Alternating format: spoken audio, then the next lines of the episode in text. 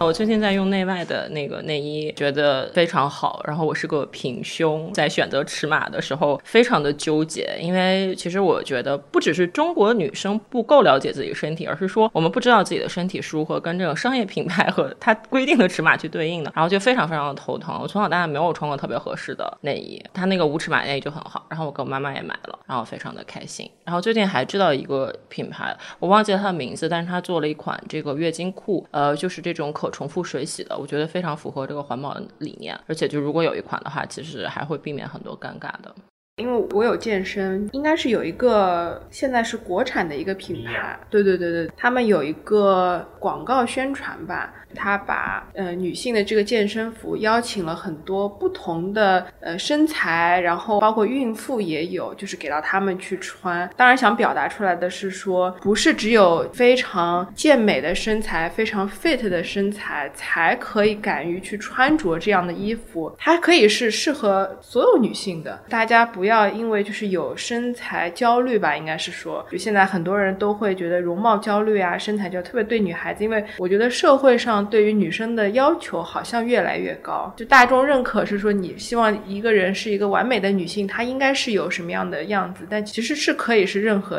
形态的，我觉得。支付宝上其实是有那个针对一些偏远地区的一些青春期的一些女孩有捐助那个女性用品的这样一个项目，我觉得这一点其实也是在进步吧，因为的确在一些比较偏远的地方、山区的地方，的确有一些女性的话，其实这方面是缺失的，没有这个条件。然后也会有那种不良商家，他会有一些是就是劣质产品嘛，其实对于女性的身体健康也是有危害的。但支付宝上我是看到有这样的项目的，然后我当时我也捐款了，然后也呼吁了周围身边的一些人。其实我第一个反应是。很神奇，是苏菲，就是那个卫生巾的品牌。然后，因为我的感觉是，它的那个广告营销就会经常会塑造那个女性的形象，而且就是它会呃比较生动，然后感觉就是非常在强调，就是没有在避讳女性的这个生理问题。